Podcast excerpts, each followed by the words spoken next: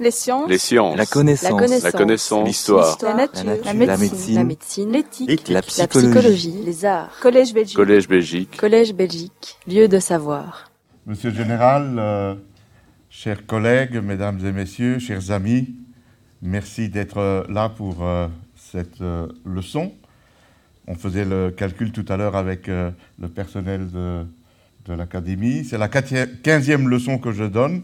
C'est toujours un, privilège et une joie de pouvoir revoir certains visages et d'autres nouveaux. Mais surtout, au-delà de, ce que nous faisons ici, tout cela est transmis par l'Académie. Je, je voudrais aussi souligner combien ce travail du Collège Belgique est exceptionnel. Vous recevez les programmes et vous voyez combien de choses intéressantes, diverses, multiples sont, euh, sont réalisées dans ce cadre. C'est quand même très important. Euh, on devrait le souligner plus souvent. Le titre de la leçon d'aujourd'hui, c'est l'énergie et les émissions de CO2. Où en est-on euh, un quart de siècle après la conférence de Rio? J'avais proposé cette leçon au mois de septembre, puisque la règle, c'est qu'il faut présenter les sujets au mois de septembre, et elle a été acceptée au mois d'octobre. Et le hasard d'un calendrier fait qu'on arrive en pleine ébullition, au moment où tout le monde parle de cela. Je ne vais pas parler de l'ébullition, euh, je vais vous parler du titre. Que se passe-t-il en matière d'émissions de CO2 ces dernières années? On va commencer par quelques fondements pour comprendre pourquoi le dossier est complexe, quelques rappels historiques aussi pour nous illustrer euh, ce qui s'est passé. Et puis je vais analyser la situation en matière d'émissions de, CO2 telle qu'elle est depuis l'époque où on a commencé à dire qu'il fallait réduire les émissions. Il n'y a aucun chiffre, aucune, euh, aucune diapositive sur l'avenir. Moi, je ne connais pas l'avenir. Je me cantonne à essayer de comprendre ce qui s'est passé de manière à voir quelle est la situation aujourd'hui en fonction des tendances d'aujourd'hui. Euh, ben, chacun décidera quel est l'avenir que vous voulez avoir. On ne fait pas de politique. Moi, j'ai travaillé pendant euh, 36 ans dans une administra- administra- administration européenne. J'ai appris à faire ceci et je vous donne ce que j'ai appris à faire. Euh, et donc, euh, surtout pas, je n'ai aucune envie de polémiquer et de présenter des choses sur l'avenir. Commençons par le début. C'est basique, c'est fondamental, parce que sinon on risque de ne pas comprendre les enjeux la notion d'énergie est la même notion que le travail, le déplacement d'une force sur une distance. Si on oublie ça, on oublie la chose la plus importante. Au collège, au lycée, les, étudiants apprennent au cours de physique que le travail, c'est le déplacement d'une force sur une distance. Ce n'est pas simplement le travail euh, comme on va le voir de suite, c'est une notion de physique. Et donc, tant qu'on voudra travailler, il nous faudra de l'énergie. Et beaucoup d'énergie, comme vous allez le voir. Ça, c'est une forme de travail. C'était le travail avant la révolution énergétique. Beaucoup parlent de révolution industrielle, moi je préfère parler de révolution énergétique. C'était une forme de travail, comme vous voyez, c'était aussi les femmes qui devaient travailler les femmes, les enfants, les animaux. Ça, c'était une forme de travail qui a prévalu pendant des millénaires. Le transport aussi, c'est du travail. Déplacer cette barque, c'est déplacer une force, et donc forcément, c'est du travail. L'esclavage est du travail. Nous avons, nous, en Europe, l'équivalent de 150 esclaves virtuels qui nous servent si on transforme la quantité d'énergie que nous consommons en tant que, euh, citoyens euh, de- de- d'Europe. Ben voilà, c'est l'équivalent de 150 personnes qui nous servent. Nous devons aussi tenir compte de cette réalité. Ça aussi, c'est du travail. C'est du travail plus moderne, hélas, utilisent des énergies fossiles. Il y a dans le monde 30 millions de tracteurs. La puissance des tracteurs varie entre quelques chevaux et quelques centaines de chevaux. Moi, je vais prendre 30 millions de tracteurs avec une moyenne basse, 100 chevaux. On apprend au cours de physique qu'un cheval, c'est 736 watts, et la puissance d'un homme, c'est 100 watts. Vous multipliez 30 millions par 100 par 7,36, et vous arrivez au chiffre phénoménal que le nombre de tracteurs qu'il y a dans le monde correspond au travail de trois fois la population humaine. Seniors et enfants et bébés compris. Comment pouvons-nous imaginer qu'on va remplacer cela par des êtres humains? Tout simplement impossible. Il faudra bien admettre qu'on aura besoin de plus en plus de tracteurs, d'autant plus qu'en Afrique, les tracteurs ne représentent que 10% de la force de travail. Le reste étant encore, comme vous le voyez, essentiellement deux tiers de force humaine.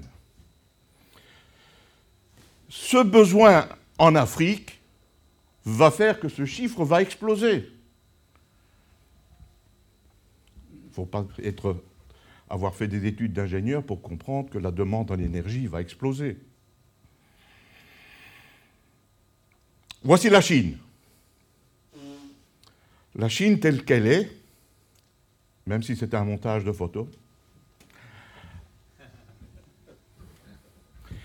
il y a un milliard qui vit comme ça et 400 millions qui vit comme ça. C'est un pays socialiste et donc il faut viser l'égalité. Et l'égalité n'est pas que les 400, milliards deviennent, 400 millions deviennent un milliard, mais que le milliard devienne comme les 400 millions. Et donc la demande de cette transformation ne peut se faire qu'avec de la croissance. Et la croissance que vise le gouvernement socialiste chinois, c'est 8% par an. S'ils n'arrivent pas à ces 8% par an, ceux-ci resteront là, et c'est inacceptable dans le cadre d'une politique sociale. Donc ne vous étonnez pas, on va le voir tout à l'heure, la demande en énergie de la Chine ne peut qu'exploser. le confort de vie que nous avons, pas seulement dans le monde occidental, mais qui se développe également ailleurs, en Amérique du Sud notamment, en, Asie, fait que la consommation d'énergie par habitant augmente.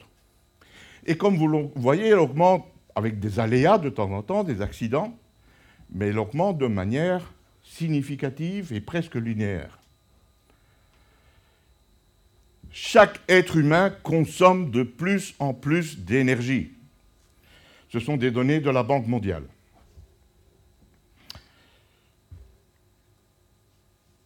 Comment pensez-vous qu'on puisse réduire les émissions de CO2 quand on voit ce genre de graphique? Le résultat des courses, c'est que depuis 1965, dans le monde, on consomme de plus en plus d'énergie. On consomme plus de pétrole, plus de gaz, plus de charbon, un peu plus de nucléaire, pas tellement plus, un peu plus d'hydraulique, et vous voyez l'émergence des énergies renouvelables. C'est impressionnant. Évidemment, en pourcentage, c'est énorme.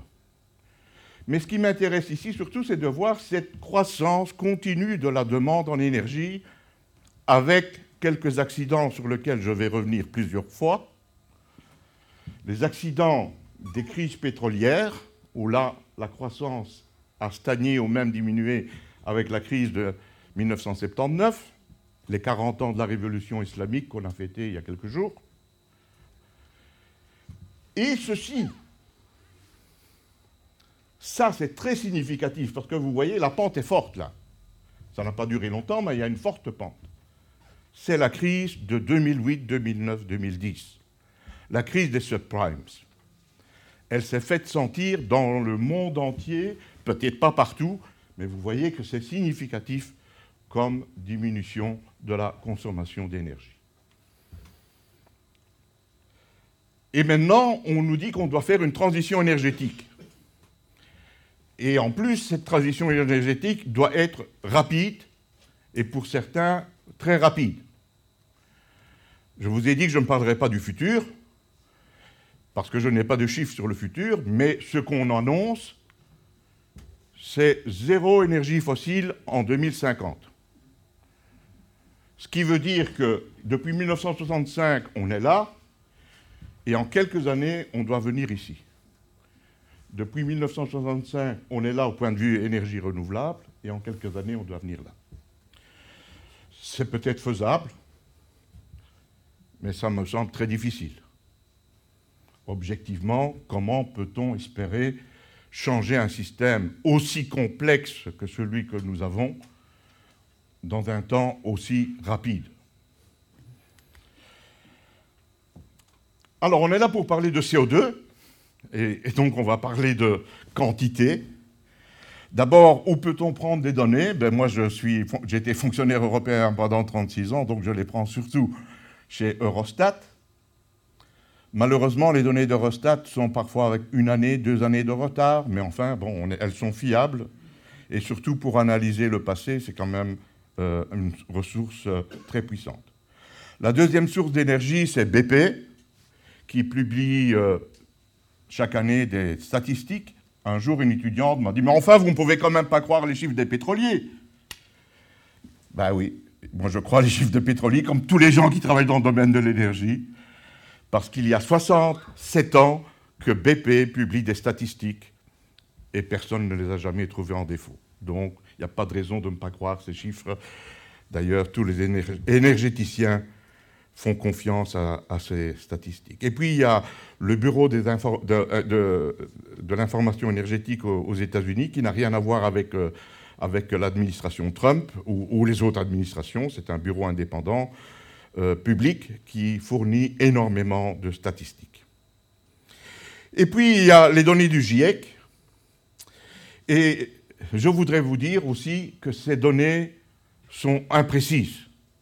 Elles ne sont pas fausses, parce qu'il n'y a pas de malversation, mais elles sont totalement imprécises.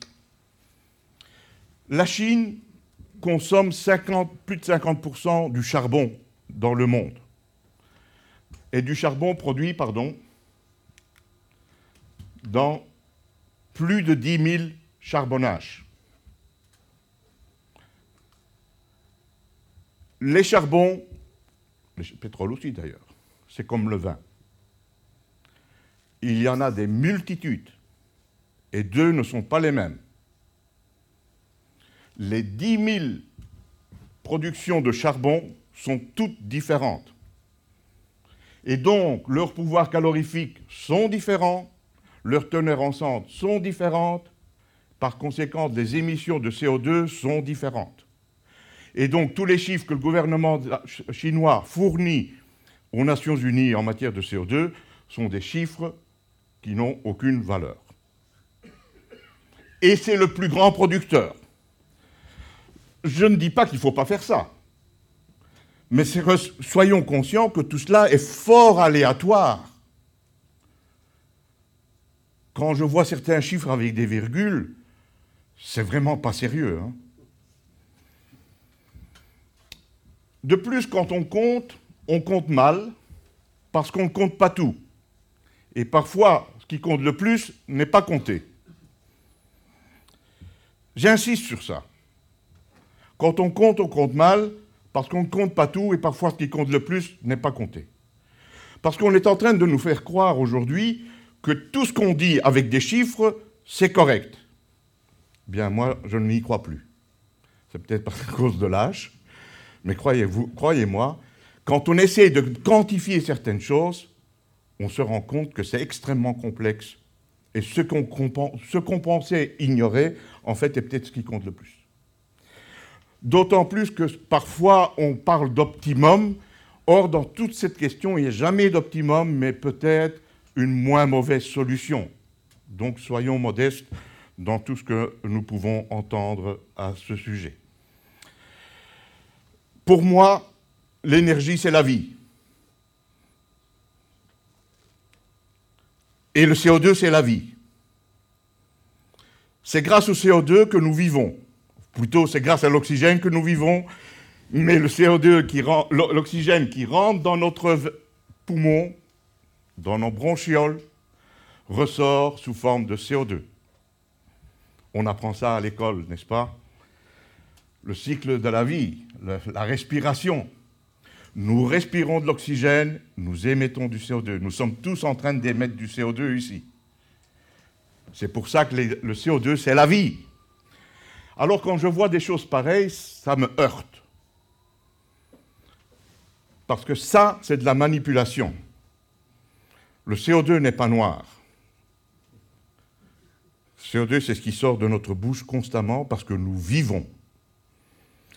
Le CO2, c'est l'agriculture aussi. J'espère pouvoir euh, vous montrer cette vidéo. Je ne suis pas habitué à montrer des vidéos. J'ai filmé cet agriculteur dans le Lot, il y a un an et demi, deux ans maintenant. C'est un producteur de fraises, et j'étais là pour euh, mon travail. Et euh, j'ai visité cette ferme, cette production agricole de fraises. Le premier mot qu'il dit, j'ai démarré trop tôt la vidéo, trop tard la vidéo, pardon et il dit 400 ppm. Donc 400 ppm et puis le reste va suivre. J'espère que ça va aller.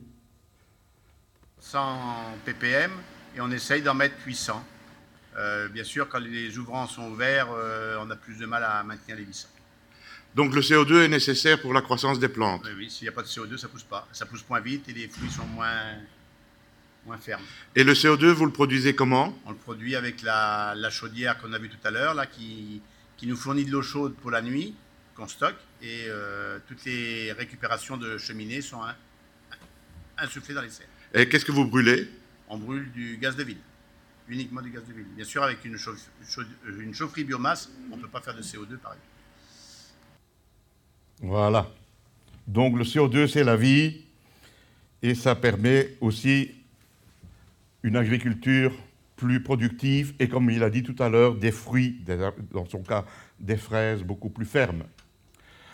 Pour pouvoir évaluer nos impacts en matière de production de CO2, il existe un paramètre qu'on appelle l'intensité carbone. L'intensité carbone donne la quantité de carbone produite par unité d'énergie libérée.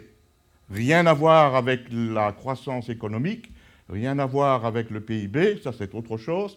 Ici, on mesure simplement la quantité d'énergie, pardon, la quantité de CO2 produite par euh, l'unité euh, d'énergie libérée. Ça permet de déterminer et de comparer, non seulement, on va le voir, des, euh, des, combustibles, par exemple le méthane ou bien les énergies renouvelables, on va le voir ça de suite, mais ça permet aussi de voir les évolutions dans certains pays.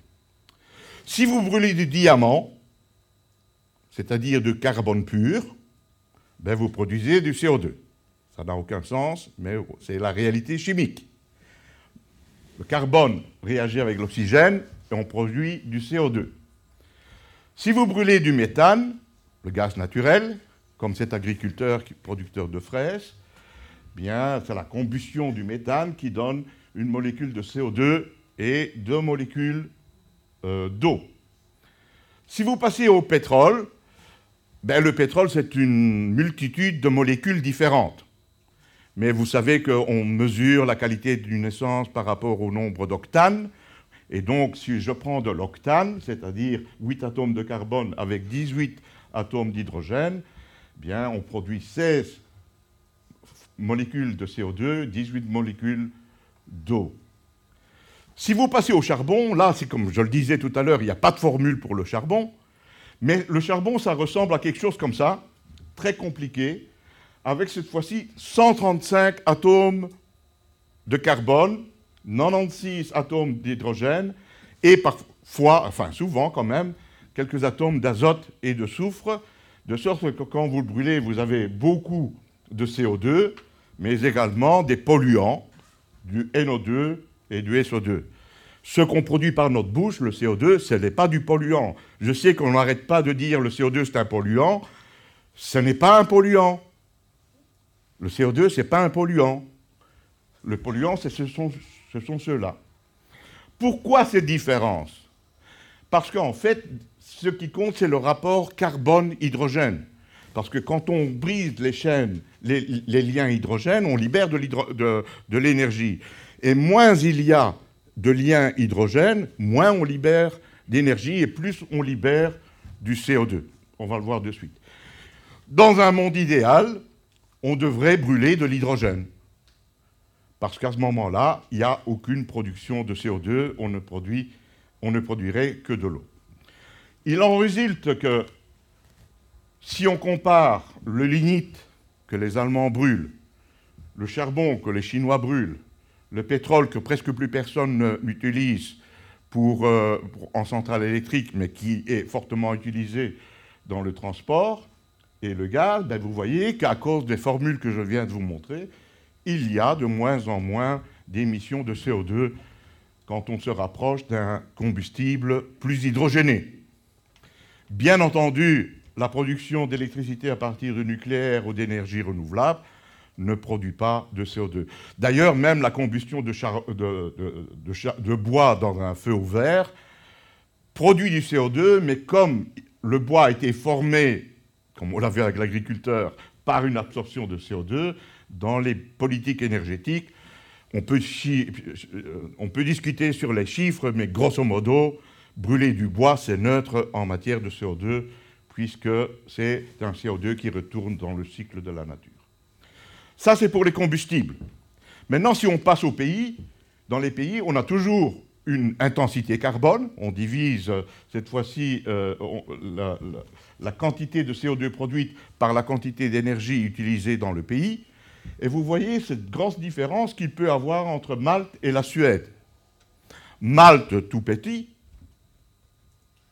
tellement petit qu'il n'y a pas moyen de produire des énergies renouvelables, tellement petit qu'on ne peut pas mettre une centrale nucléaire parce qu'il n'y aura pas assez de demande, et donc ils sont à 100% de pétrole, pour l'exactitude 98%.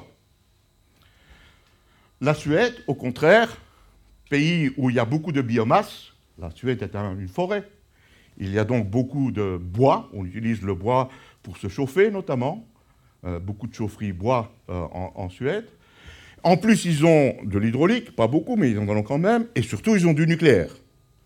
Résultat des courses, la, Suède est le bon élève en matière d'intensité carbone dans l'Union européenne. La Belgique est intermédiaire, à peu près dans la moyenne européenne, parce que son, son fuel mix est à peu près équilibré.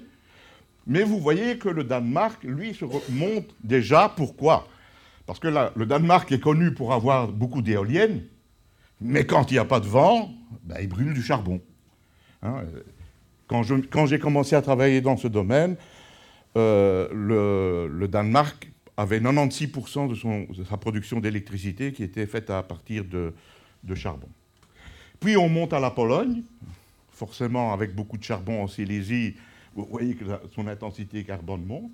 Surprise, la Grèce est dans le tout haut de la euh, production de carbone par unité d'énergie. Pourquoi? Parce que la Grèce possède et utilise du lignite. Beaucoup de lignite. Et ils sont en train d'ouvrir de nouvelles mines de lignite. Parce qu'il faut bien produire de l'électricité, et on le produit l'électricité avec ce qu'on a. Donc ça ne va pas changer, ni la Grèce, ni la Pologne, ni le Danemark d'ailleurs, ne vont changer leur intensité carbone de manière significative. Tout cela est très compliqué. Et je reprends ici un chiffre, des chiffres, un tableau de, de l'IPCC, du GIEC, qui donne pour les différents combustibles des chiffres. Et comme vous voyez, il a fallu bien serrer parce que tout cela a énormément de variables. Et donc ces chiffres sont à prendre avec précaution, même s'ils viennent du GIEC, soyons prudents, parce que ce n'est pas tout à fait clair comment on peut les calculer. Comme je vous ai dit, quand on calcule, on calcule mal parce qu'on ne calcule pas tout, et parfois ce qui compte le plus, on ne le calcule pas. Mais ce qui est intéressant de remarquer, c'est que, bien entendu, sans surprise, c'est le charbon qui est le plus mauvais, puis le pétrole, le gaz, euh, le gaz naturel. Mais je remarque que le vent, l'éolien ici, est environ quatre fois moins que le solaire. Quand même surprenant, n'est-ce pas? L'éolien produit beaucoup moins de CO2 que le solaire. Or, on est en train de parler de plus en plus de solaire dans le monde, c'est quand même un peu perturbant. Et puis, celui qui m'a ouvert les yeux sur, cela, c'est un ami qui est professeur de thermodynamique à l'université de Sienne, le, euh, professeur Riccardo Basosi. Il est comme moi bien portant, avec une grosse moustache aussi. C'est peut-être pour ça qu'on est devenus amis. Et il m'a dit, tu sais, euh, bon, euh, en Toscane, ils produisent de la géothermie, et donc, puisqu'il est à Sienne, à l'université de Sienne, il a fait une étude. Regardez les chiffres d'émissions de la géothermie. Ça fait peur. On oublie toujours ça. On pense, la géothermie, c'est bien. Ah non, la géothermie, elle produit énormément de CO2. Entre 380 et 1045. Vous voyez que les chiffres sont vraiment très distants. Hein. Pourtant, c'est un papier qui est publié dans une revue scientifique avec peer review. Pourquoi? Parce que tout ça est compliqué, il n'y a pas de chiffres précis dans tout cela. Quand même, la Commission européenne, ou plutôt le Parlement européen, je m'excuse, le Parlement européen, l'année dernière, le 17 janvier 2018, a introduit des amendements dans une directive pour arrêter la géothermie. C'est quand même surprenant.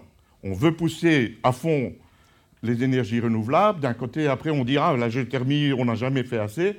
Et puis le Parlement s'en prend à la géothermie. Ben, ils ont découvert cette réalité des émissions de CO2 en la matière. Je ne vais pas m'attarder sur ça, mais euh, c'est quand même important de le savoir. Ce sont des chiffres officiels de, euh, de l'IPCC. Le CO2 émis dans euh, l'atmosphère provient par, pour 57% des océans, 38% de la Terre, et les activités humaines, 4%. Donc, ce que nous sommes en train de discuter ici, c'est l'impact de ces 4% sur les activités, les émissions de CO2 globales et l'IPCC calcule les impacts sur le climat. Ce n'est pas mon rôle, ce n'est pas ma, ma profession. Alors vous allez me dire, oui, mais comment ça se fait qu'on s'intéresse à 4% Parce que le principe de la théorie du changement climatique anthropique, c'est ce qu'on appelle le forçage. Ces 4% font un effet de levier sur les autres gaz. Et c'est donc pour ça que ces 4%, selon l'IPCC, sont importants. Alors, comme le titre le disait, on va parler de Rio, puisque c'est là que ça a commencé.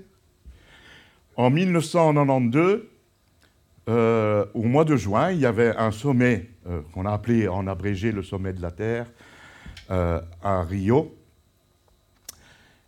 Et moi, je suis rentré dans ce dossier en 1994, et je salue ici mon supérieur de l'époque, M. Kevin Layden, qui est là dans le, dans le fond de la salle. Je suis rentré dans ce dossier, avec, lui était déjà là, moi je suis arrivé en 1994, deux ans après. Et on, s'est plongé dans ce dossier. Moi, je me suis plongé dans ce dossier avec corps et âme. J'ai encore ici le texte officiel de l'époque. Ça n'existe plus, c'est épuisé. Et en étudiant cela, parce que c'était mon job, j'ai trouvé l'article 6, Education, Training and Public Awareness. Et avec Kevin, on s'est mis à l'œuvre et on a créé des activités pour mettre en œuvre ce protocole, enfin cette convention des Nations Unies.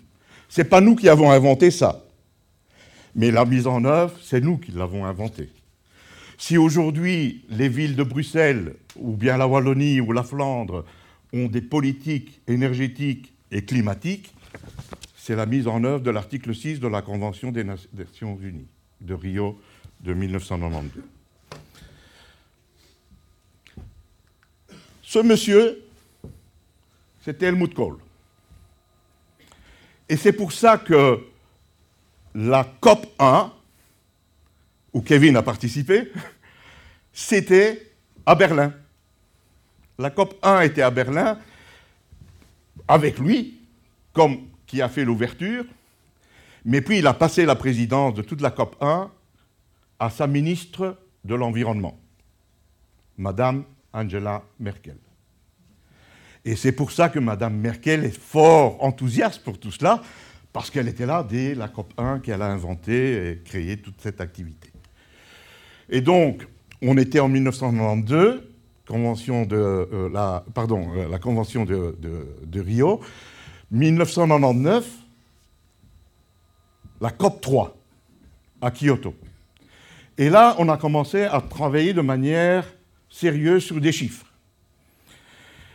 Je vais vous montrer un tableau qui est assez compliqué, mais rassurez-vous, euh, on ne va pas rentrer dans tous les détails parce qu'on n'a pas le temps.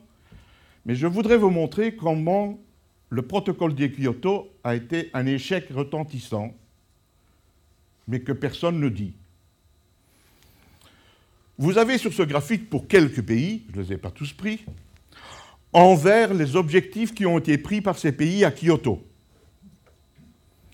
Et en rouge, les résultats en 2007, c'est-à-dire avant la crise des subprimes.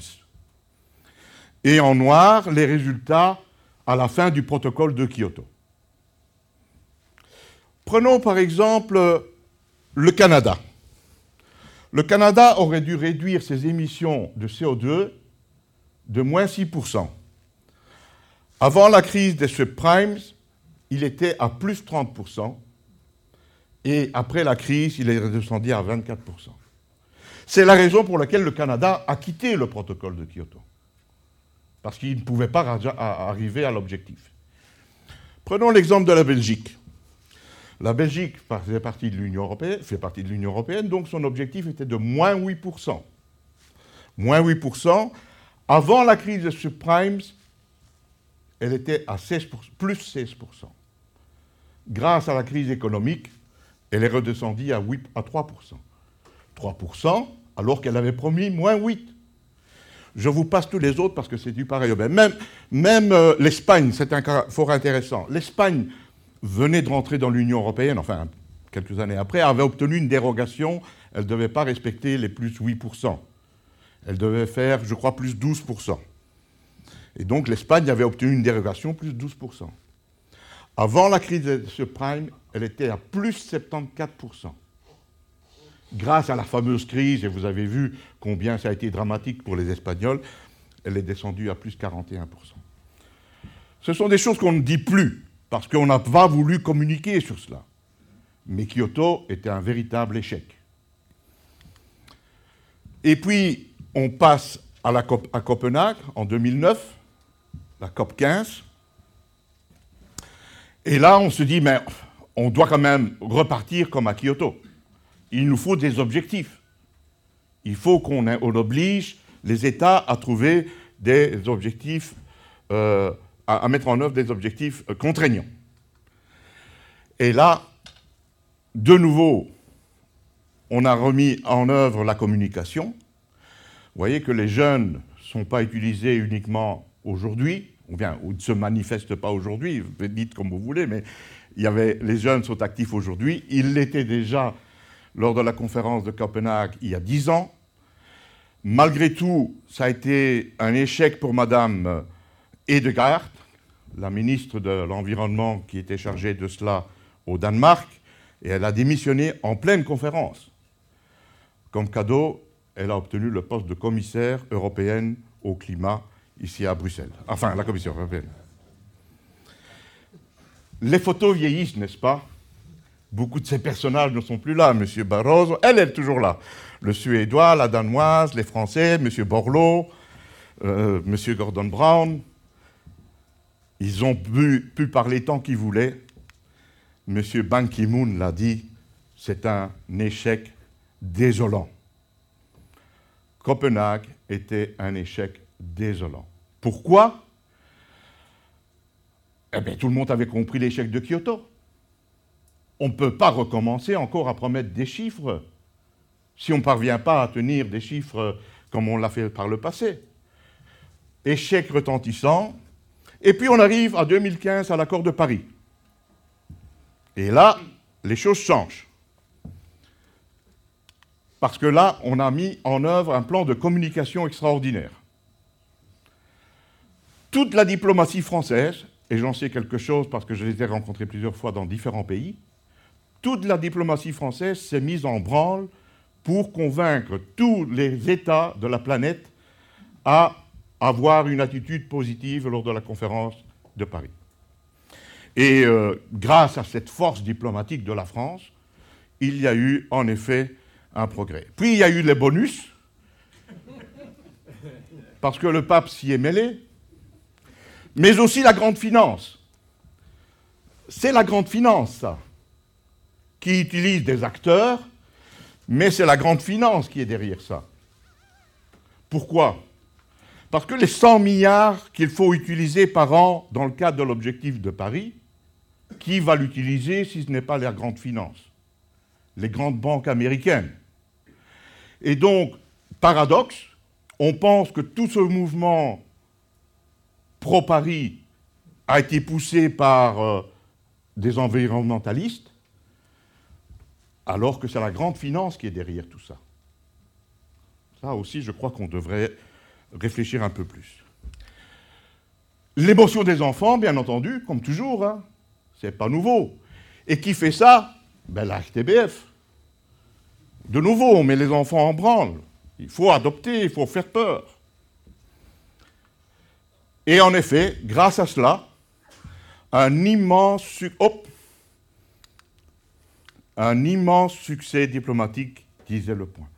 Oui, c'était un immense succès diplomatique, bien entendu, mais un échec climatique. On va le voir. Cette photo a été prise par le fils de mon frère en Afrique. Il travaille pour, euh, bénévolement pour une ONG. Et voici la situation africaine. C'est pourquoi aucun pays en développement ne doit faire quelques efforts qu'il soit en matière d'émissions de CO2. Ça serait bien injuste, n'est-ce pas, quand on est dans cette situation-là, de dire qu'il faut utiliser moins d'énergie fossile. Et donc, tous les pays en développement ne doivent rien faire si ce n'est faire semblant en matière de, euh, euh, d'émissions. Vous voyez, ils sont encouragés, ce qui ne veut rien dire, c'est un langage diplomatique. Et les autres, c'est-à-dire nous, il y a plein d'échappatoires dans cet accord de Paris. La première, c'est should, grosse dispute pendant de, l'administration américaine pendant la négociation, parce qu'à l'origine c'était shall. Ils ont dit non, non, pas shall, should. C'est-à-dire que ce n'est pas obligatoire. Ça doit avoir un sens économique. Sans sens économique, on ne fait rien du tout. C'est de nouveau pas obligatoire, pour qu'on le comprenne bien. De nouveau, il faut avoir un sens économique et ça dépend des circonstances des pays. Ça, c'est la phrase clé de l'accord de Paris. Vide. Pourtant, il y a beaucoup d'obligations dans l'accord de Paris. On m'a dit ça, quelqu'un m'a dit, mais non, c'est rempli de châles. Ah oui. Il y a 141 châles, obligations, et 41 should. Mais tout ce qui compte, c'est should, et tout ce qui est bureaucratique, c'est shall. Par exemple, ici, il faut, chaque État est obligé de remettre une contribution, nationale qu'il entend réaliser. Et si vous allez sur le site des Nations Unies en charge du climat, vous allez à la page INDC, et vous allez trouver la liste alphabétique des pays qui ont, par obligation, envoyé leur rapport, ou plutôt leur contribution nationale. Avant de voir ces contributions nationales, voyons quelles sont les engagements de l'Union européenne depuis Rio. À Rio, c'était euh, du temps de Jacques Delors avec M. Ripadimeyana, qui était euh, commissaire au climat, et je salue le, mon, ex-directeur, M. Barbazo, qui était chef de cabinet de M. Euh, Ripadimeana. Et à l'époque, on avait dit on va essayer de stabiliser les émissions.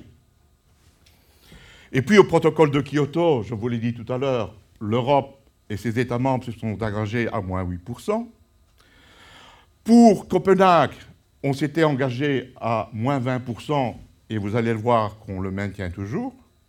Et pour 2014, pour 2030, euh, en 2014, on a adopté les objectifs de 2030 de moins 40%. Je vais y revenir dans un instant. Et donc, voici les contributions nationales qui ont été présentées dans le cadre de la Convention de Paris. L'Europe, comme je viens de le dire, moins 40% par rapport à 1990. Le Japon, moins 25%, mais par rapport à 2013. Je vais y revenir. La Corée du Sud, moins 37%, mais il n'y a pas de comparaison par rapport à quand. L'Australie, entre moins 26 et moins 28%, mais le gouvernement qui a décidé ça est tombé à cause de cela, hein, M. Turnbull. Mais cette fois-ci, c'est par rapport à 2005. Tiens, tiens. La Russie, c'est moins 25 à moins 30 par rapport à 1990, mais ça dépend de combien les forêts vont absorber. C'est-à-dire qu'on ne le sait pas. L'Iran, intéressant, grand pays producteur de pétrole et, de gaz, enfin pas tellement de gaz, ils ont les plus grandes réserves de gaz, mais ils n'en produisent pas. L'Iran, moins 4%, mais par rapport au scénario tendanciel sans dire quand. Ça veut dire que le chiffre ne veut absolument rien dire. L'Inde, réduction de 33 à 35% non pas en valeur absolue, mais en intensité carbone, comme on l'a vu tout à l'heure. Et par rapport à 2005. Et la Chine va arrêter d'augmenter ses émissions en 2030. Même pas. Autour de 2030. Peut-être 2025 ou 2035. On verra. C'est-à-dire que d'ici là, il ne se passera rien. Je vous ai dit qu'on va revenir sur ce chiffre-là. Parce que c'est très important. On réduit par rapport à quoi? Ben, L'Europe, c'est par rapport au début de toute cette aventure. Rio, c'est 92, et donc les chiffres ronds, c'était 1990, et l'Europe, donc, prend toujours par rapport à 1990. L'Europe, on va voir encore ces courbes plusieurs fois ce soir. Hein. Voici les émissions de CO2 de l'Union européenne. Et elle veut réduire de moins 40%, c'est-à-dire arriver ici par rapport à 1990. 100% en 1990, arriver à 60% en 2030 pour l'Union européenne. Pour le Japon, c'était moins 25%, mais par rapport à 2005, par rapport à ce chiffre-là. Et donc, si vous prolongez moins 25%, vous arrivez ici. C'est-à-dire 30 points en moins que l'Europe. Vous voyez comme c'est vicieux de parler d'années. Ça, on en cache toujours. Mais c'est déterminant. Vous réduisez par rapport à quoi? Et chacun est libre de réduire par rapport à une date. Ceci est libre dans l'accord de Paris. conclusion, on se retrouve avec des concurrents économiques qui ont des différences aussi gigantesques que cela. Je n'ai pas fait pour les États-Unis puisque M. Trump a quitté l'accord de Paris. Voici les objectifs de, l'Europe présentés à Copenhague pour la COP 15 pour 2020, 20, 20, 20 en 2020. Les chiffres sont arrondis, je suppose. Et puis pour 2030, moins 40%, 32% d'énergie renouvelable et 32,5% d'efficacité énergétique. Ce qui est important, ce n'est pas tellement les chiffres, c'est qui doit faire quoi. Dans l'objectif pour 2020, les États membres ont un objectif contraignant. Elles sont obligées d'atteindre un objectif. Si en 2021, elles n'ont pas atteint, Eurostat vérifie que l'objectif n'est pas atteint, ils sont en infraction avec la directive. Mais pour 2030, l'obligation n'est plus au niveau des États membres. Les États membres ont refusé d'avoir une obligation. L'obligation se trouve au niveau européen. Donc il se peut qu'en 2031, la Commission européenne appelle l'Union européenne en justice pour euh, non-conformité avec la directive. Mais elle ne pourra pas le faire avec la Belgique, puisque la Belgique n'est pas en charge de cette réduction. Je vous ai dit qu'on allait revoir plusieurs fois les réductions d'émissions de, CO2 de l'Union européenne. Ceux-ci, ce sont les anciens États membres. Belgique, Pays-Bas, Italie, Espagne, Finlande, Autriche, etc. Et ça, ce sont les nouveaux États membres, Pologne, Hongrie, Croatie, etc. Vous voyez que c'est quand même une tendance fort différente. Que s'est-il passé là depuis 1965 Il y a eu les crises pétrolières de 73 à 79, avec des conséquences importantes, et chaque fois une diminution des émissions de CO2. C'est normal. Il n'y a pas de travail, ben, il ne faut pas d'énergie, les émissions chutent. Par contre, dans les pays communistes, ils ont été épargnés de cette crise pétrolière puisque le pétrole venait de l'Union soviétique et non pas des pays de l'OPEC. Il n'y a pas eu d'impact et vous voyez que les, les émissions de CO2 ont continué à croître. Et puis, au niveau européen, il y a eu le développement du nucléaire, on va y revenir. Vous voyez la chute des émissions de CO2 normale, puisqu'on remplace des centrales au fuel ou bien des centrales au charbon par des centrales qui n'émettent rien. Puis il y a eu la réunification allemande, on l'oublie, mais c'est déterminant également surtout pour l'Allemagne, pour réduire ses émissions. Pourquoi? Parce qu'en DDR, c'était des vieilleries polluantes, sans efficacité, puisque dans les pays communistes, on n'a pas besoin d'avoir d'efficacité. Et donc, quand on a remplacé tout ça par la technologie moderne allemande, les émissions de CO2 ont baissé. Puis, n'oublions pas aussi, il y a eu une crise en 1992, et la crise des subprimes, de nouveau, qui se fait sensible en 2008, légèrement, cette fois, dans les pays de l'Union, de l'ex-Union soviétique, ou du bloc soviétique, disons. Et vous voyez ici ce changement important qu'il y a eu là, avec la chute du communisme. Pourquoi? Parce qu'on a introduit de l'efficacité énergétique. Dans un régime communiste, il n'y a pas besoin d'efficacité énergétique, puisque c'est l'État qui décide tout. L'introduction de la concurrence, du marché, a obligé les entreprises du bloc soviétique à se réinventer et donc à réduire leurs émissions de CO2. Mais depuis lors, vous voyez que ça stagne. La Pologne est le seul pays de l'Union européenne à avoir un taux de croissance positif depuis, euh, depuis qu'elles sont rentrées dans l'Union européenne. Aucun pays européen n'a eu tout le temps un taux de croissance positif. L'Allemagne, euh, la Pologne, oui, et les autres pays aussi ont un taux de croissance euh, relativement élevé, ce qui fait que, comme vous le voyez là, les émissions de CO2 sont stables, tandis que dans l'ancien, parmi les anciens États membres, les émissions diminuent.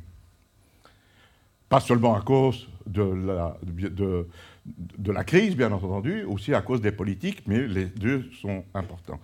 Ce qui est surprenant, c'est de voir que les émissions maintenant remontent. Évidemment, il n'y a que deux ans. C'est trop tôt pour dire si c'est un phénomène qui va disparaître ou non, parce que ce n'est pas la première fois que ça remonte, comme vous le voyez ici, et puis ça peut redescendre. Mais pour l'instant, Eurostat constate que les émissions de CO2 remontent légèrement, un peu aussi dans les nouveaux États membres, mais un peu moins significativement. Il faut 5 ans, 10 ans pour pouvoir analyser. Aujourd'hui, nous pouvons analyser ça parce qu'on a le recul. Aller analyser ce qui se passe tous les 6 mois dans ce domaine, est vraiment tout à fait déplacé. Voici l'évolution des émissions par rapport à 1990, donc l'objectif 100%. Mais je dois dire que ces chiffres viennent d'Eurostat, toujours avec un peu de retard, hein, donc ce sont des chiffres de 2016. Que constatez-vous? Ben, En rouge, ce sont les nouveaux États membres. Ben, ils ont pu réduire beaucoup, comme je l'ai expliqué avec la DDR.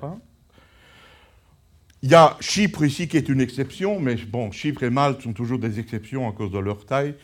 Il ne faut pas trop considérer ça. Mais vous voyez que dans les anciens États membres, il y a tout un, tour, un groupe de pays où les émissions augmentent. La Grèce, l'Autriche, les Pays-Bas, le Portugal, l'Irlande et l'Espagne. Même de manière significative en Espagne. 20% en plus d'émissions. On l'a vu tout à l'heure avec Kyoto. La Belgique est ici, avec moins. Euh, les chiffres j'ai regardé les chiffres ce matin pour la Belgique, c'est moins 19%. Ça, ce n'est pas les chiffres d'Eurostat, hein, c'est moins 19%. Et l'Europe est à peu près là, comme on va le voir, donc au milieu.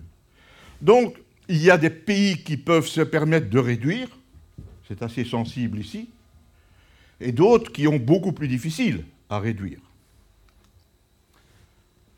Où est produit ce CO2 dans l'Union européenne?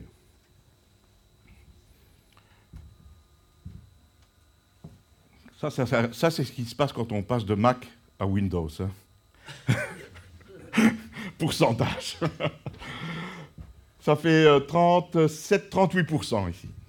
C'est-à-dire l'industrie de l'énergie est 38%, dont 33% pour la production d'électricité 4% pour le raffinage, c'est important, pardon, et 1% pour les coqueries. Mais vous voyez qu'il y a aussi des parties importantes dans l'industrie manufacturière, 15%, 28% pour le transport, et le résidentiel, c'est 12%. Pourquoi? Parce qu'on doit se chauffer, et on se chauffe, hélas, encore avec des énergies euh, euh, fossiles, puisqu'il n'y a pas moyen de se chauffer avec euh, des panneaux solaires pour l'instant. Et en Belgique, ben, ça ressemble à, peu près à la même chose, vous voyez? Ça ressemble fortement. Il y a une différence, à mon sens importante. Cette fois-ci, le raffinage monte de 4% à 6%. Anvers est le deuxième pôle pétrolier au monde, après Houston. Et donc, quand vous entendez des, disputes sur le CO2, n'oubliez jamais que Anvers est déterminant chez nos amis flamands. C'est crucial. Et donc, penser qu'on va pénaliser l'industrie pétrolière, euh, c'est quand même se tromper. Vous voyez comme c'est très important, l'industrie pétrolière et parapétrolière en Flandre. Mais pour les autres, ça ressemble à peu près à la même chose, sauf cette fois-ci l'électricité, beaucoup moins qu'en Europe. Pourquoi?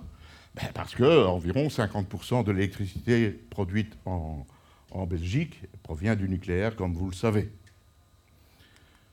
Oui, j'insiste aussi, l'agriculture, en Europe, c'est 2%, et en Belgique, c'est 2%.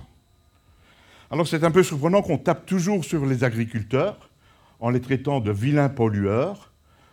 Bah, peut-être qu'ils polluent euh, sur les nappes phréatiques, peut-être, oui, mais pas pour le CO2. Hein. Il faut arrêter de, critiquer les agriculteurs. Ils n'y sont pour rien dans tout cela.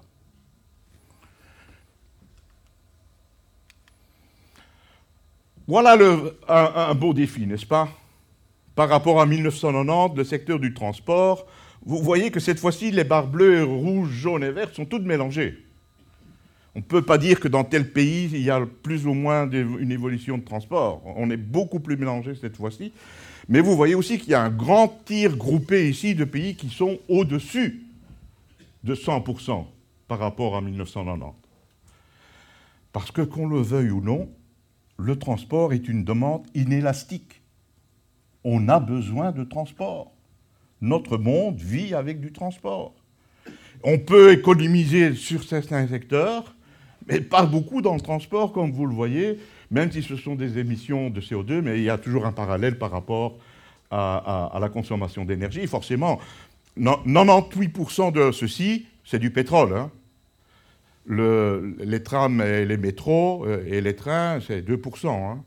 Donc ça, c'est tout pratiquement pétrole. Et vous voyez, l'augmentation des CO2 veut dire augmentation de la consommation de pétrole, bien entendu, dans ce domaine.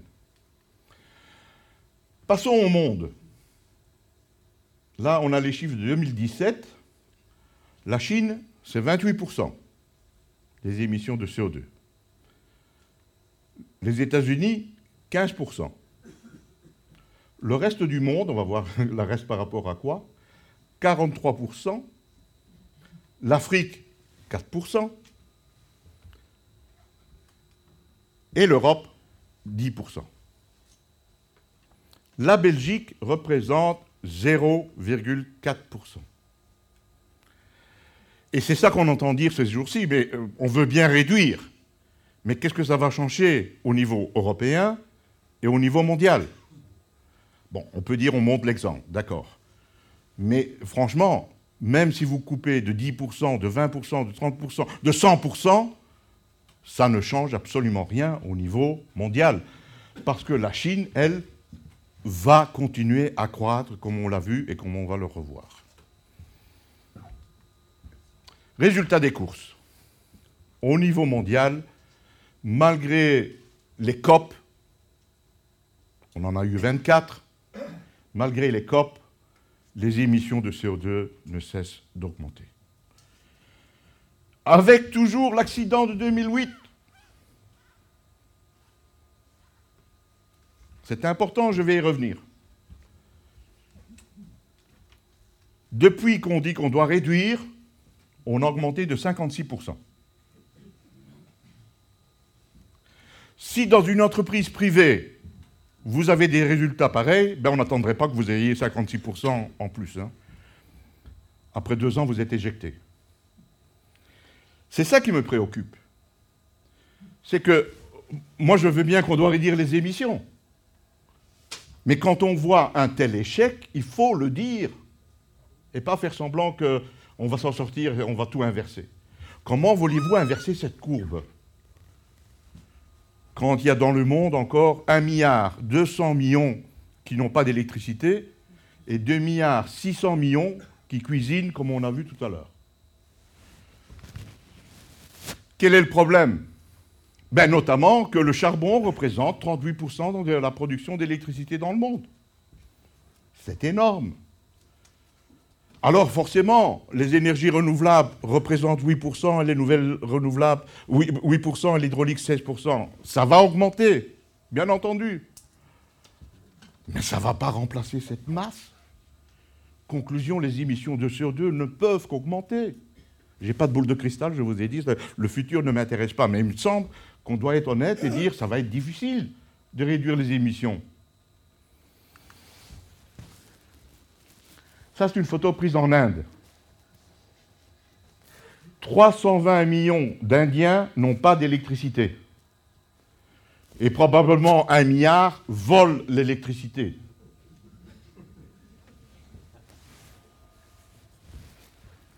Voici les chiffres officiels que vous pouvez trouver dans le rapport que l'Inde a envoyé, euh, pas au GIEC, le GIEC c'est la partie scientifique, aux Nations Unies. Le fameux tableau qu'on a vu tout à l'heure. Hein, je crois que j'ai mis le lien, là vous pouvez aller euh, lire ce document, c'est très intéressant.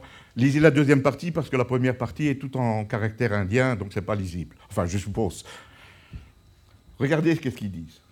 La consommation par habitant de 2014 à 2030 va être multipliée par 3. Et la consommation, la production totale d'électricité va passer de 776 TWh à 2500 TWh, multiplié par 3.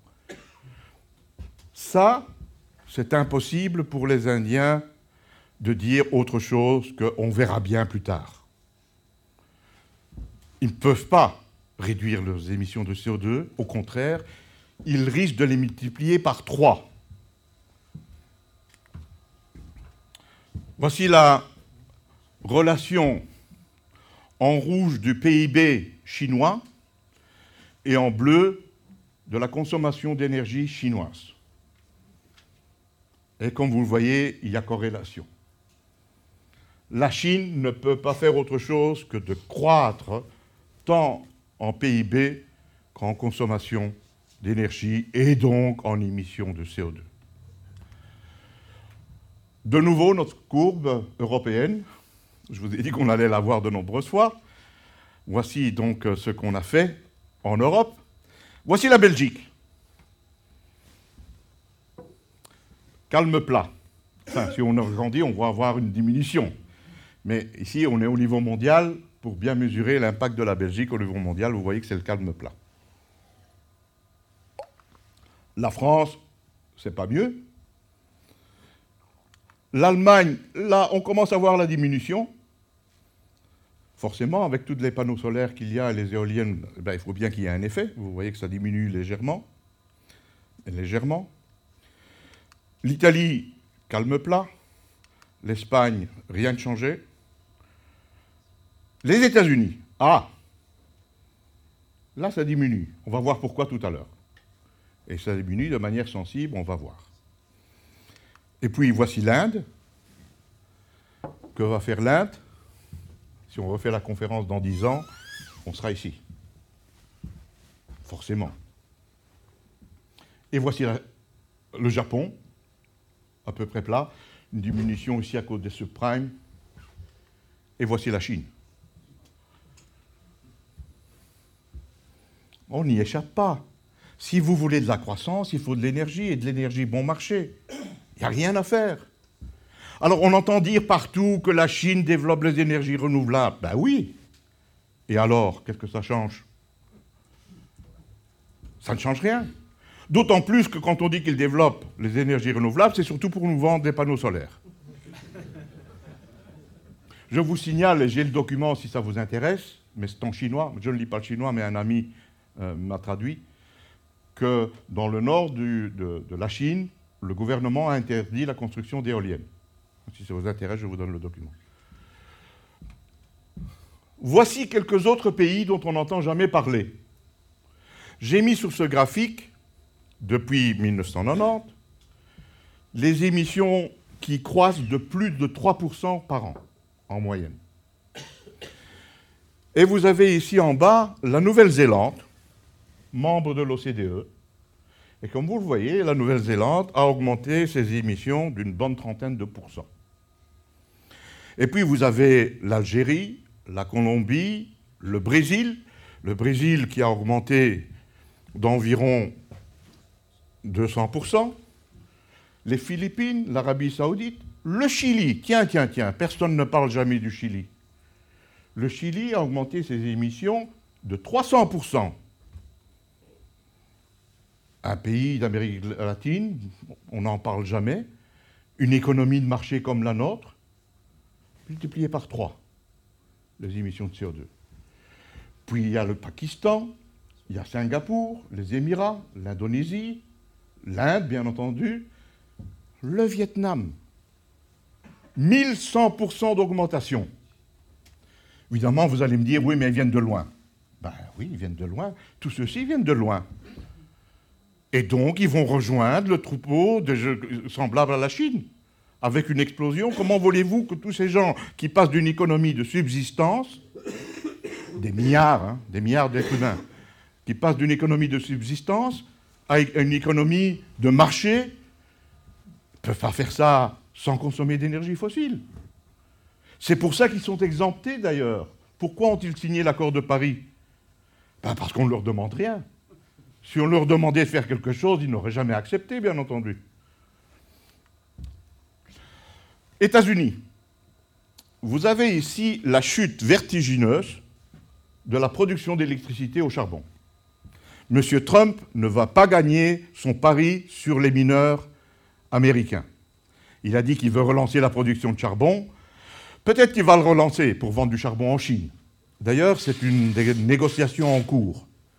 Dans le, bras de fer entre Trump et Xi, ben, il est question que les Américains vendent du charbon aux Chinois pour relancer les charbonnages américains et remplir évidemment les ports chinois de charbon qui en a bien besoin. Mais aux États-Unis, comme vous le voyez, le charbon est en chute libre. Pourquoi? Parce qu'il y a beaucoup moins cher que le charbon, invraisemblable, moins cher que le charbon. Ben oui, le gaz naturel.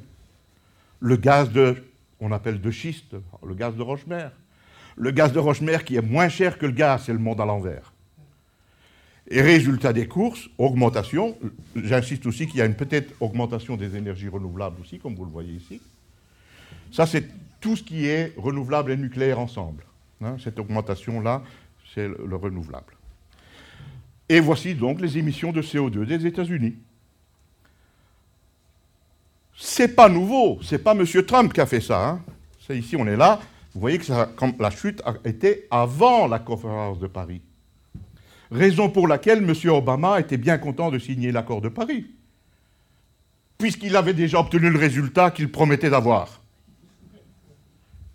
Ce n'est pas lui, ce sont les ingénieurs américains qui ont développé la production du gaz de Rochemer qui a fait que les émissions de CO2 aux États-Unis chutent. Paradoxe, n'est-ce pas On n'arrête pas toujours de critiquer les États-Unis alors que c'est l'inverse. Alors, que peut-on faire? D'où viennent ces émissions de CO2 ben, Elles viennent du nombre de personnes sur Terre. Moins il y a de gens sur Terre, eh bien, moins il faudra d'énergie et moins il faudra euh, on produira moins de CO2. C'est la théorie de Yves Cochet.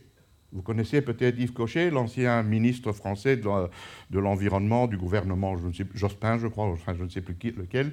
Yves Cochet, un, écolo euh, qui a été député européen, euh, il dit il faut réduire la population. Et en effet, si on réduit la population, ben, les émissions de CO2 chutent. L'autre solution, c'est avoir des gens moins riches.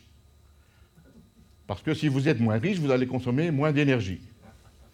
L'autre paramètre, c'est consommer moins d'énergie par euh, unité de croissance, c'est-à-dire faire des économies d'énergie, ce qui a beaucoup de sens parfois, ou bien passer à des combustibles qui émettent moins de CO2.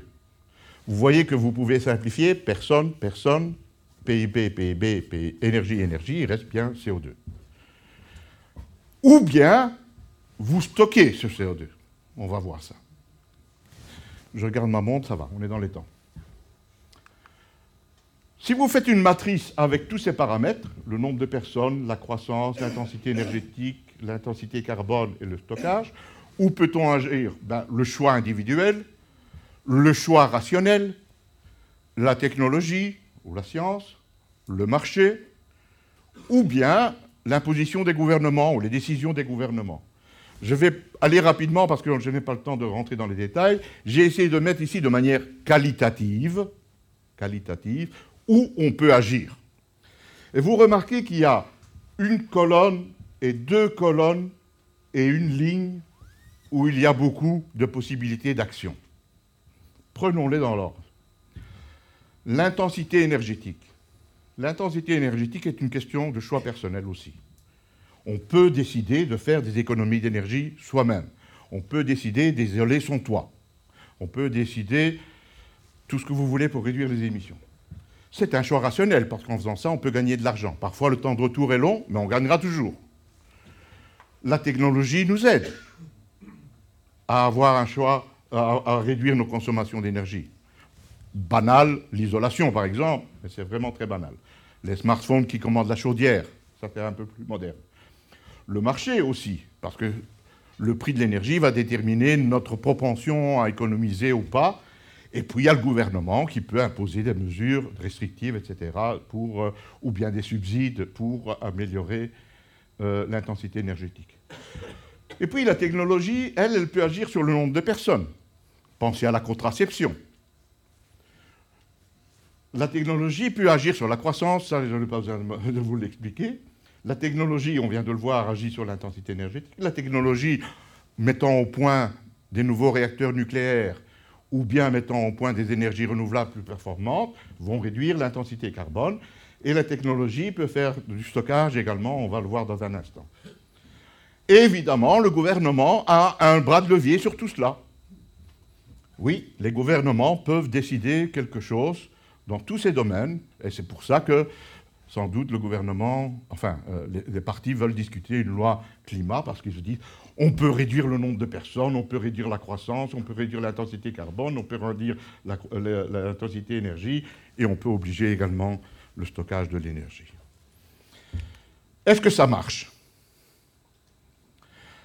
Moi, j'aime bien regarder ce qui s'est passé dans le passé. C'est mon métier. Moi, je regarde ce qui s'est passé dans le passé pour voir qu'est-ce qu'on peut faire. Ça, c'est une vignette qui a été publiée dans Energy Times, un journal énergétique, euh, euh, un journal d'énergie euh, britannique. Il m'avait interviewé à l'époque sur ce qu'on peut faire en matière d'économie d'énergie, etc. Et moi, je n'ai rien à voir dans ce dessin, mais c'est le dessinateur du journal qui a dessiné ce dessin lors de la crise des subprimes. Il l'a mis dans mon interview. Et vous voyez, c'était. Bon, voilà. Les banquiers ont, deviennent des amis de ceux qui veulent lutter contre les émissions parce que. Ben, ils ont fait la gaffe des subprimes. ils ont raté le coche, là. Euh, on ne va pas revenir, mais vous avez vu combien de fois dans mes graphiques la crise économique a impacté sur euh, les émissions de CO2. Oui, la récession, ça marche pour réduire les émissions de CO2. Et comment on fait de la récession? Ben, Tout d'abord, en ayant des crises économiques, comme les subprimes, ou bien de manière volontaire. Et ici, je dois dire que euh, je respecte les, écologistes profonds, ceux qui disent qu'ils veulent quitter la société de marché, mais qu'ils le font en partant euh, dans le Larzac euh, ou ailleurs à, vivre en autarcie, ils sont cohérents. Il y a moyen de réduire les émissions de CO2 en vivant différemment, bien entendu. Il y a aussi l'avarice. Si vous êtes avare, vous allez réduire votre consommation d'énergie, et de manière sensible. Vous êtes avare, vous voulez faire des économies d'énergie, ben vous allez réduire vos émissions d'énergie. Vous êtes avare, vous n'allez pas au ski, vous allez réduire vos émissions de CO2. L'avarice est un levier important. On peut l'appeler volontaire. Ou... je crois qu'il y a une forme d'avarice aussi dans, ce domaine. Du moins, il y a les deux. Et puis, il y a la récession imposée. Vous n'avez pas besoin d'aller au ski. Terminé. On supprime les stations de ski. Un gouvernement peut très bien le décider. Ce sont des possibilités. Et peut-être qu'on y arrivera à l'une ou l'autre. On verra. La deuxième méthode, c'est celle qu'on a déjà mentionnée et qu'on a vue, c'est le nucléaire. Le nucléaire ne produit pas de CO2 et historiquement, vous voyez la corrélation entre émissions de CO2 et développement du nucléaire.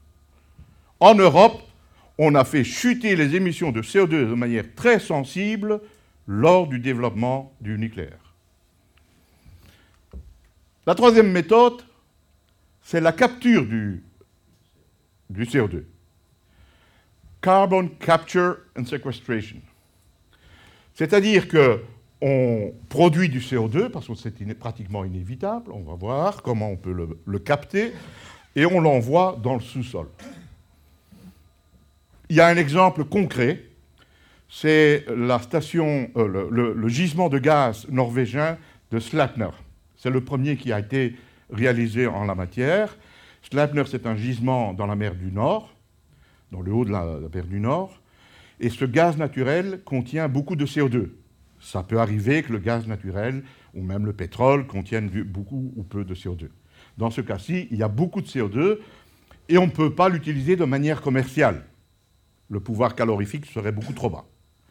Il faut donc, ils ont donc développé une élimination du CO2. C'est un processus banal de l'industrie chimique avec des amines Hein, un processus à base d'amine, hein, c'est un, terme chimique, et on capte le CO2.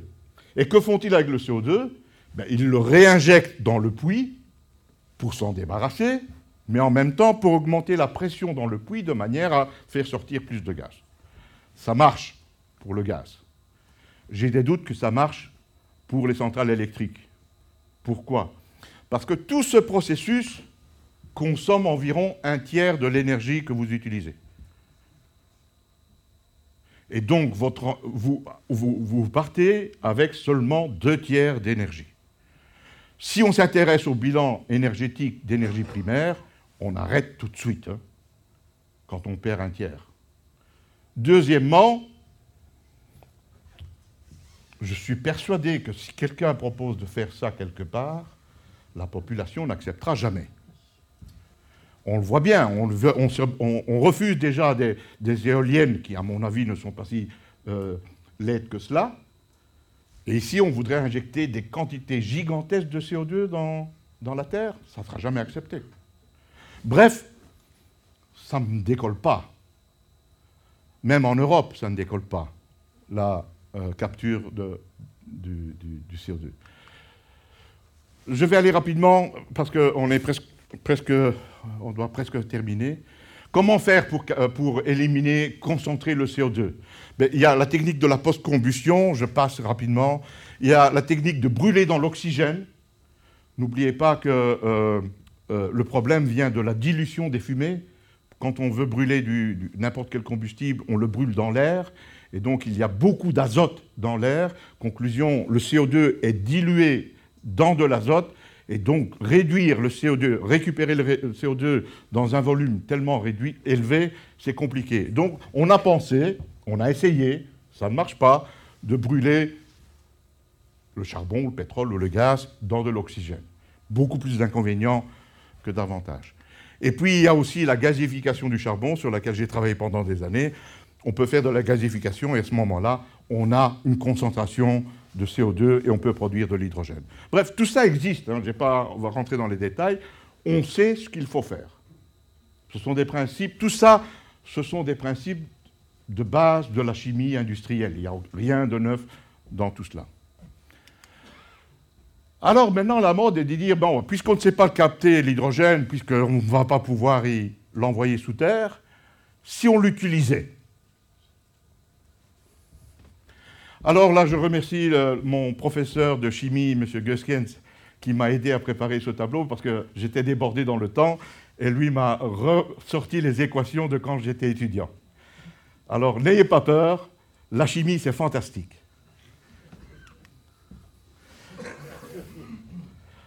Rapidement, une combustion, c'est ce qu'on appelle une oxydation. On oxyde le carbone. C'est-à-dire que dans le carbone, on ajoute de l'oxygène. Et si vous brûlez du méthane, vous produisez le CO2, on a vu ça tout à l'heure, et vous libérez de l'énergie. 802 kJ par mol à 25 degrés. Que veut-on faire? On veut réutiliser le CO2 bien, on peut réutiliser le CO2 en le faisant réagir par ces équations-ci que je ne vais euh, pas euh, vous détailler. Et vous voyez qu'on peut réutiliser le CO2 en le faisant réagir avec de l'eau, mais sous forme d'hydrogène, et vous reformez du méthane. Résultat des courses, vous avez besoin de la même quantité d'énergie que vous avez produit. Il n'y a pas de miracle. Alors on me dit, oui, mais on n'est pas obligé de faire une réaction aussi compliquée parce que là, on met beaucoup d'hydrogène. Rappelez-vous ce qu'on a vu tout à l'heure. C'est l'hydrogène qui, produit, libère beaucoup d'énergie. Alors on va dire, on va prendre une molécule avec moins d'hydrogène et un peu plus d'oxygène pour ne pas faire une, une réduction si profonde. Eh bien, on peut dire on va faire du méthanol. On fait du méthanol, je vous passe aussi les réactions. Cette fois-ci, pour 2 moles de méthanol, il vous faut 1777 kJ, c'est-à-dire 638 kJ. Il n'y a pas de miracle.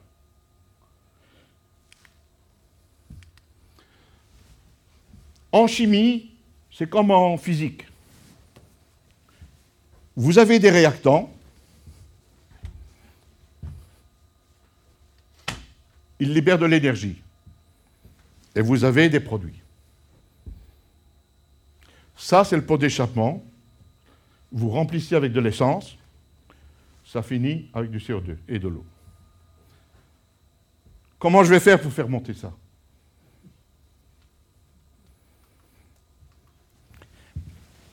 Je dois remettre la même énergie que j'ai utilisée. Il n'y a pas moyen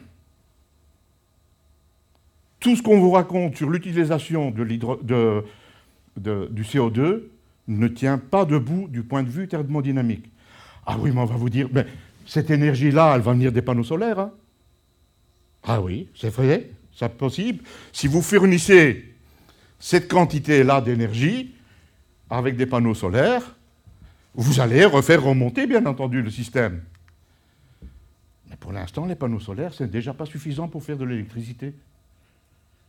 Et on voudrait transformer ce CO2 en produit final. Je vous présente M. Jos Delbecq. M. Jos Delbecq est un Belge qui a été pendant une bonne vingtaine d'années directeur, avant chef d'unité, et puis directeur, et puis directeur général, en charge du climat à la Commission européenne. Il, a arrêté euh, il y a un an. Et il a dit, le lendemain de la conférence de Paris, à la télévision flamande, que bon, c'est très bien ce qu'on vient de faire, mais pendant les 25 à 50 années prochaines, on utilisera de l'énergie fossile.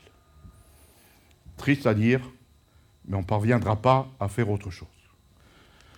Je termine. La limite des ressources, dans 20 ans, un siècle, deux siècles, on ne la connaît pas.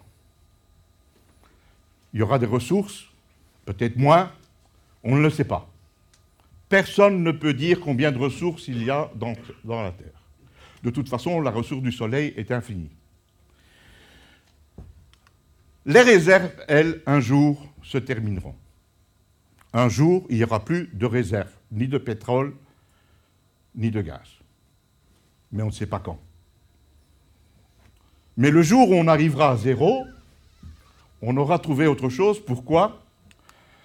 Parce que la limite de la créativité, elle, est infinie. Sur Terre, il y a deux types de ressources que nous pouvons employer pour notre vie, pour notre bien-être. Les ressources naturelles, on ne sait pas combien il y en a, et les ressources de notre cerveau, qui lui est infini.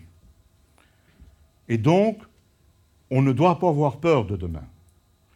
Je m'insurge contre toute cette peur qu'il y a aujourd'hui, pas seulement chez les jeunes, pas seulement chez les enfants, mais également chez les adultes. Pourquoi avoir peur? On a relevé des choses bien plus graves. En 1945, l'Europe était un champ de ruines. Et regardez qu'est-ce qu'on a fait. Et aujourd'hui, avec toute la technologie qu'on a, on ne saurait pas résoudre des problèmes euh, à long terme? On va y arriver. Et moi, je prétends que j'aime l'énergie. L'autre fois, il y a un journaliste qui m'a appelé, il voulait me tirer les verres du nez. Et il a conclu en disant ben Oui, vous aimez, vous, aimez le pétrole. Je dis Non, j'aime pas le pétrole, j'aime bien ma femme. Par contre, c'est vrai que j'aime toutes les énergies. Parce que l'énergie, c'est la vie, ça change la vie. Mon grand-père vivait dans un village en Calabre où la fenêtre était une fenêtre avec des battants en bois, des volets. Il n'y avait pas de vitres. Il n'y avait pas de poêle. Il n'y avait pas d'eau, pas de toilette.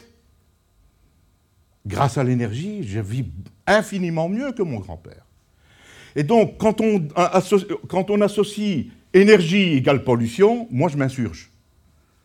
Énergie égale qualité de vie. Énergie, c'est la vie. Je vous laisse quelques, un peu de biographie. J'ai publié ici dans l'Académie ce livre qui est épuisé en papier, mais il est toujours disponible pour 3 euros euh, sur le site de l'Académie. L'énergie de la guerre vers la paix et la sécurité. Et puis mes deux derniers ouvrages en anglais, euh, qui sont mes livres pour mes étudiants. Et mon adresse email, au cas où vous voulez me contacter, contester, avoir la présentation ou poser des questions. Je vous remercie pour votre attention et je crois qu'on a tenu le programme.